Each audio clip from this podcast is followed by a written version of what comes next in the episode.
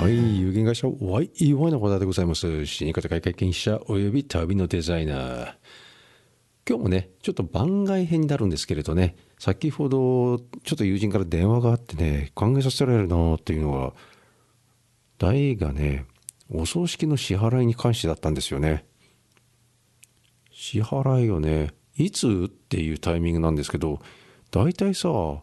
今、ユニクエストとか、ミンミンレビっていうか、いや、えっと、寄り添うか、から言うと、大体、現地で、えーその日に火葬場で集金なんですよね。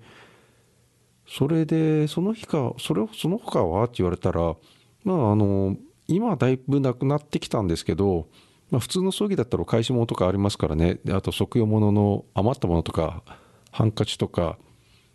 こういうのを返品があるわけですよね。で例えばねうちなんかも実家の場合だったら鳩サブレーなんてあったんですけれど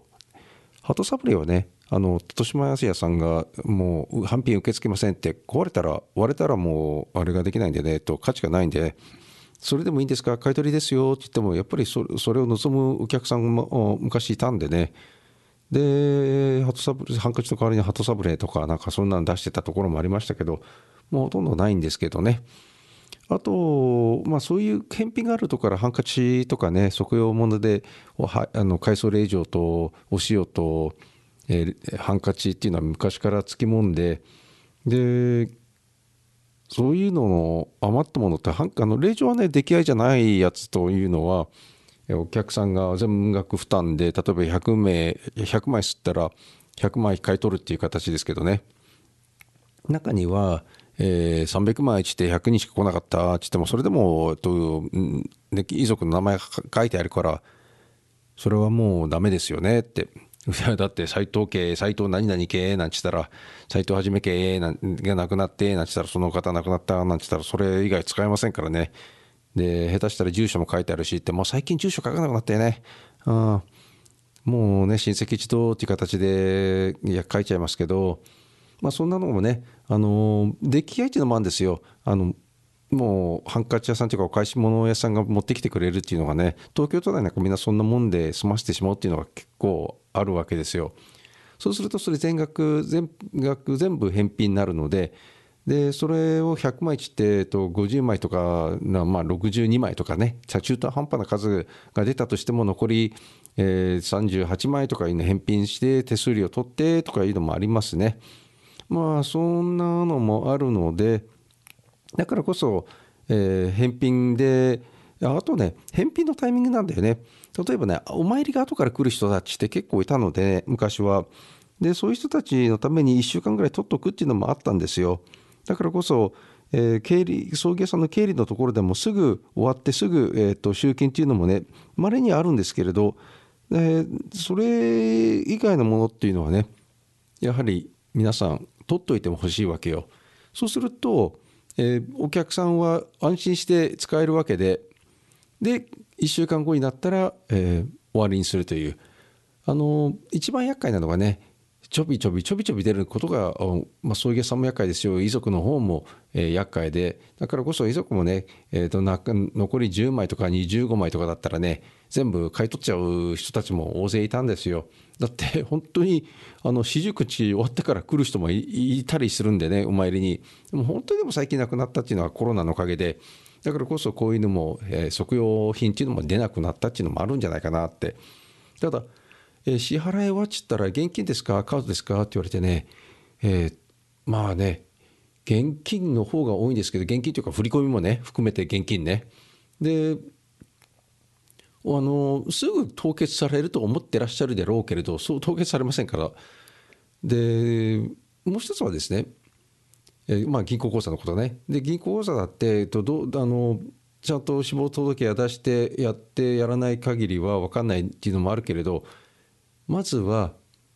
お客さんがあの、まあ、お客さんがね変に不不正に使わないためにって銀行口座口座を封鎖するわけですよ。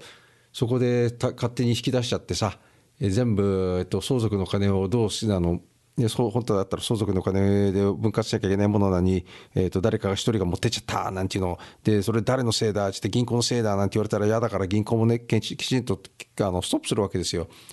でそんなところで、えーまあ、葬儀の金っていうのは、まあ、今あの使えるっていうある程度使えるっていうのがありますからこれ私の、えー、と遺言みんなで、えー、のところのホームページに書いてあります。あとここでも何度かお話ししてることもしたこともあるのでね、まあ、そこは置いといてじゃあカードはどうなのかって言ったらねカード例えばねイオンライフさんねイオンで、えー、ご葬儀しても、えー、カードが実は言うと1回払いなんですよ葬儀って。で審査がなければダメだっていう人たちも結構いらっしゃってでそれを通らない人たちもいるわけですよ。じゃあ何のためにイオンで葬儀してんのってイオンのさ社員がイオンの葬儀で、えーと、イオンのカード使ってっていうことをやるんですけれど結局通んなかったら、えー、もうおしまいなわけでしょ？でこういうのも本末転倒だなっていうのもあるんであと、イオンの場合だったらさ、我々もこれあのカードの端末、特あのイオンの端末を買わなきゃいけないっていうのもあったからね、まあ、他に、えっと、今だったら、例えばさ、スクエアとかさ、えーまあ、スクエアもそうだし、えっと、他の、えー、ものがあるから、ね、そういうのを使えばいいわけで、ただ分割ができるというのはほとんどないかなと私は思ってるんですよ。だからこそ、えー、ご葬儀に関しては大体ね皆さん、えー、まあ数十万はねタンス預金に入れといた方がいいかなとは思うんですけれどでもタンス預金ってさあの生活に困ってる人っていうのは30万っていうのはすごく大金であると使っちゃうんですよ。ね、だからこれは一番難しいよねというのがあるのでじゃあどうしたらいいのかって言ったらまあ信託なんですよ私から言ったらね。でただ本当に生活に困窮している人たちというのは信託にも預けることが余力がないわけですから。でまして家族間が仲が悪かったらどうしたらいいの？って言ったらどうにもできないわけですよ。ね、お母さんが持ってるお金をどうするかとかよりも、まあ、自分がさ、あのー、やりやりたくないよね葬儀やりたくないよねだってもうあの人とも縁切ってるからなんて私なんかもそうなんだけどね本当言ってしまったらね。だからこそえこの突然お金が必要になってくる誰が払うのっていうことでねそれは私もおっと思ったのが確かダウンタウンの浜ちゃんだとかまっちゃんだどっちかがあのなんか親戚がっていう話が昔あってでえなんで俺がっていう気持ちもあるだろうなってね、あの人あの有名人の親戚だからあの人が払えばいいじゃんなんていやいやいやいやそれ違うでしょってそれが二神党の中で入ってたらさなんて、ね、で結局やり玉に上がってそんな延長した記憶は私はあるんですよね。